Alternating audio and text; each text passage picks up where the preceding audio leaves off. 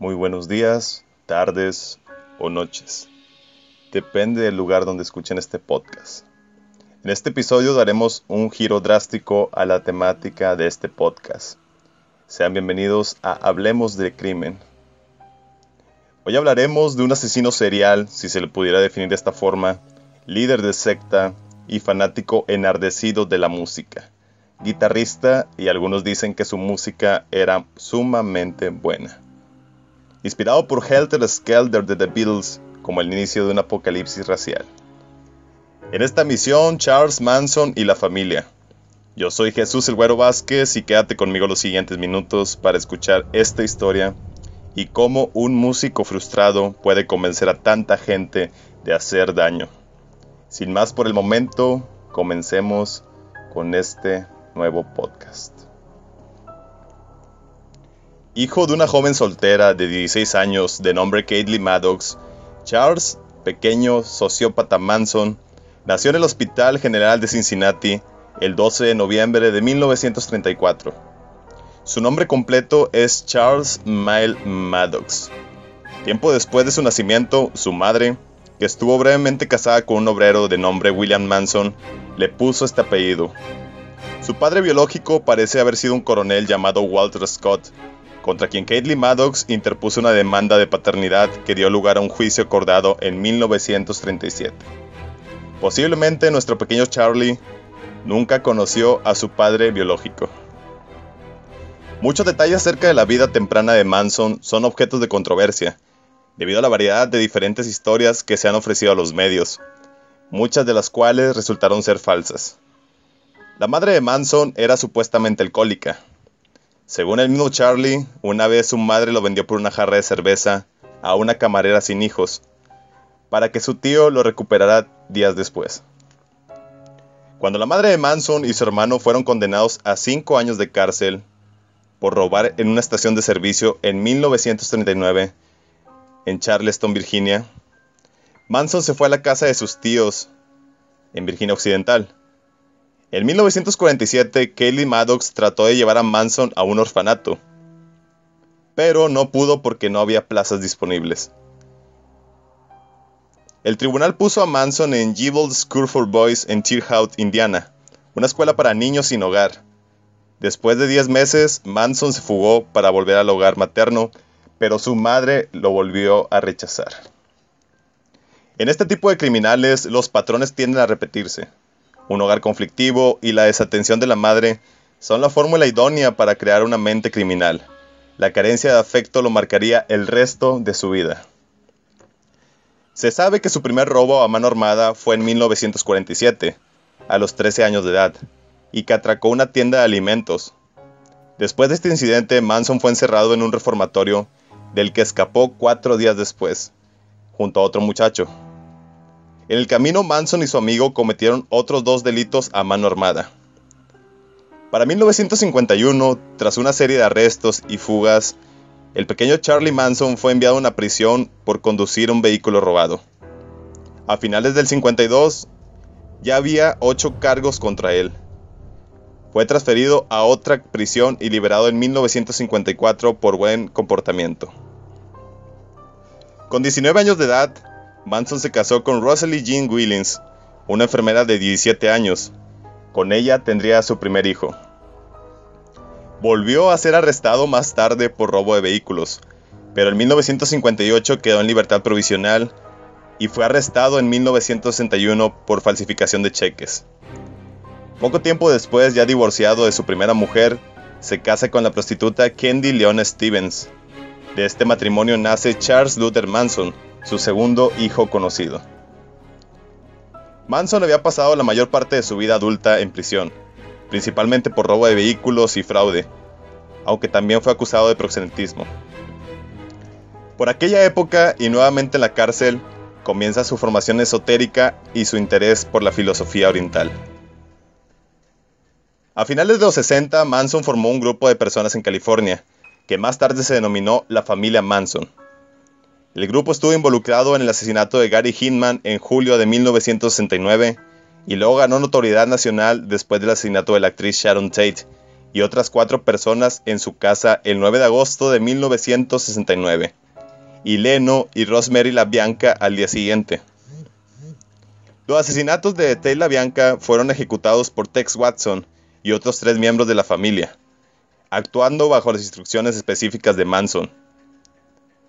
También fueron responsables de otros asaltos, robos, crímenes y el intento de asesinato del presidente de los Estados Unidos, Gerald Ford, en Sacramento.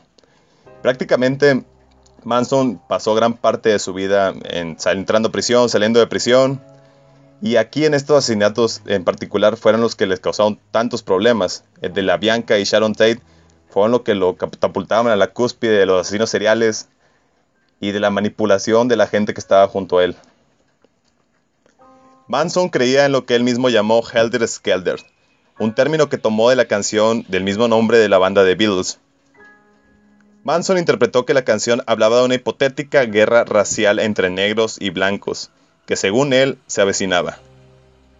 El título de la canción apareció escrito con sangre en la escena de uno de los crímenes ordenados por Manson.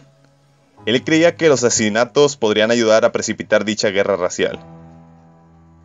En Estados Unidos se ha mitificado a Charles Manson como emblema de la locura, la violencia y lo macabro. El término Helter Skelter fue utilizado más adelante por el fiscal del juicio de Manson, Vincent Bugliosi, como título del libro que escribió sobre los asesinatos del mismo. En el momento en el que la familia Manson comenzó a formarse, él era un, un ex convicto que había pasado la mitad de su vida en instituciones correccionales por una variedad de delitos. Antes de los asesinatos fue músico underground en Los Ángeles, principalmente gracias a su asociación casual con Dennis Wilson, baterista y cofundador de The Beach Boys. Después de que Manson fuera acusado de los delitos de los que fue condenado, posteriormente fueron publicadas grabaciones de canciones escritas e interpretadas por él. Hace unos días estuve escuchando su, repertorio y la verdad es que tenía una muy buena voz, tenía mucho talento, pero lamentablemente el hecho de, querer sobresalir y que nadie lo apoyara lo, hizo un loco. Si por sí tenía variaciones mentales muy graves, el hecho de no ser reconocido como un músico o entrar a la escena musical lo hizo acreedor a un odio muy grande, el cual lo, lo llevaba a manipular a la gente para cometer estos crímenes tan atroces.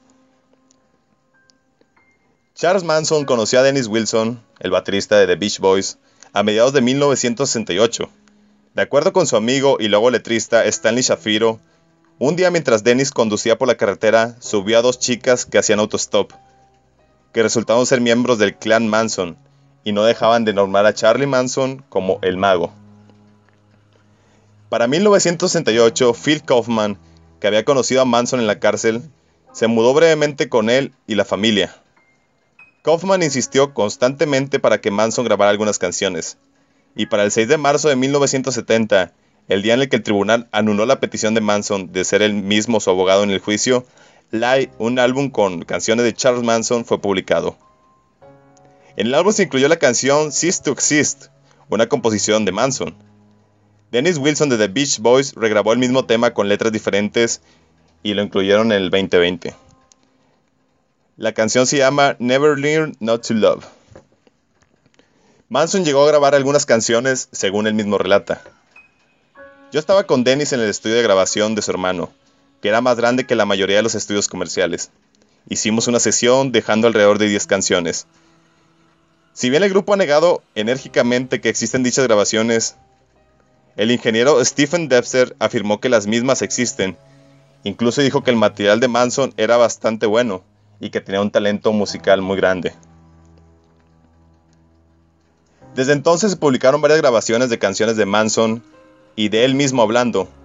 The Family Jams, publicado en 1997, incluye dos discos compactos de canciones de Manson, producidas por la familia, en 1970, después de que Manson y los demás habían sido detenidos. Steve Grogan como vocalista y guitarrista en algunos coros, Participaron Lynette Form, Sandra Good, Catherine Share, entre otros miembros. La casa de Leno y Rosemary La Bianca estaba al lado de un hogar que había alquilado un amigo de Kaufman. Manson había ido varias ocasiones con Kaufman cuando eran amigos. Kaufman declaró que se trató de una simple coincidencia el hecho de que casualmente la casa en donde su amigo vivía como quedara justo al lado de la casa del matrimonio la Bianca. Antes de la muerte de Sharon Tate y sus amigos, Manson y la familia habían iniciado una serie de asesinatos, entre ellos la muerte del músico Gary Hinman.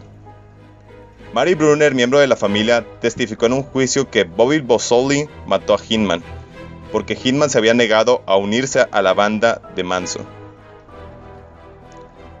Aquí como dato interesante, y creo que la mayoría lo conocemos, es que el cantante Marilyn Manson utilizó el nombre Marilyn de Marilyn Monroe y el apellido de Charles Manson para crear su nombre artístico. Además, en la canción My Monkey de Marilyn Manson se sirve algunos versos de I'm a Mechanical Man, tema que cantaba Charles Manson y utilizaba grabaciones de su voz original. Manson fue llevado a la prisión estatal del condado de Los Ángeles el 22 de abril de 1971 por siete cargos de asesinato en primer grado y un cargo de conspiración, por la muerte de Abigail Ann Folger.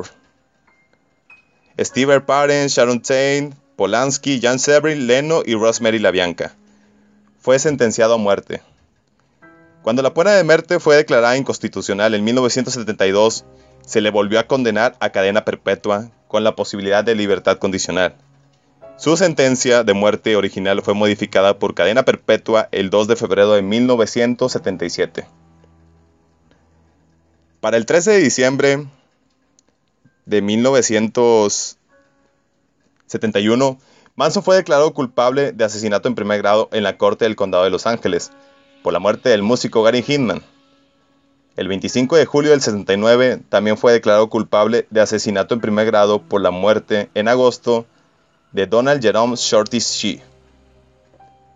Para el 25 de septiembre del 84, Jan Armstrong, de 36 años, parricida y consumidor de LSD, convicto en la misma prisión que Manson, trató de quemarlo vivo, vertiéndole un bote de solvente para pintura y prendiéndole fuego. A pesar de sufrir quemaduras de segundo y tercer grado en el 20% de su cuerpo, Manson se recuperó de las heridas. Aún después de haber estado condenado al encierro de por vida, ocasionalmente el nombre de Charles Manson llegaba a los periódicos de todo el mundo. De vez en cuando consentía que algún periodista o incluso alguna televisora le visitara en su retiro involuntario del mundo como ocurrió en febrero de 1987 con una cadena de televisión estadounidense de gran audiencia donde declaró que no tenía nada de qué arrepentirse. Ahí por internet podemos hallar algunas grabaciones en la cual hace muecas, guiños, baila, se hace llamar que él no es nadie, que él es todo. En 2012, una junta le negó por duodécima vez la libertad condicional a Manson y según anunciaron entonces las autoridades penitenciarias, no podría tener otra oportunidad de solicitarla hasta el 2027. En el año 2013, Manson estuvo a punto de casarse con una joven de 26 años, de nombre Upton Star Elaine Burton, la cual estuvo visitándolo en prisión por más de 7 años. Sin embargo, la licencia para casarse expiró recientemente sin que esto sucediera. En noviembre del año 1969, un observador de aves encontró en unos matorrales de la famosa calle Murran Drip el cuerpo sin vida de una mujer joven. La mujer había sido apuñalada más de 150 veces en diferentes partes del cuerpo. Su nombre permaneció oculto porque cuando fue encontrada entre los matorrales no tenía ninguna identificación y su familia nunca denunció su desaparición.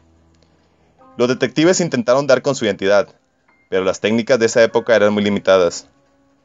La víctima quedó identificada por las autoridades de esa época como Jane Doe 59. En julio del 2015, una amiga de la familia de la víctima encontró en un sitio web el perfil de Jane Doe 59. Después de que la familia se pusiera en contacto con el Sistema Nacional de las Personas Desaparecidas y No Identificadas, las autoridades decidieron recibir el caso para realizar nuevas pruebas de ADN que finalmente revelaron la identidad de la mujer. La policía y la hermana de la víctima confirmaron que quien estuvo registrada durante décadas como Jane Doe 59 es en realidad Reed Jurbenson. El asesinato fue perpetrado tan solo tres días después de los de Sharon Tate y la familia LaBianca. El lugar del crimen queda a pocos metros también de dichos asesinatos. Actualmente las autoridades estadounidenses trabajan en el caso para saber si la familia Manson es culpable o inocente de este crimen.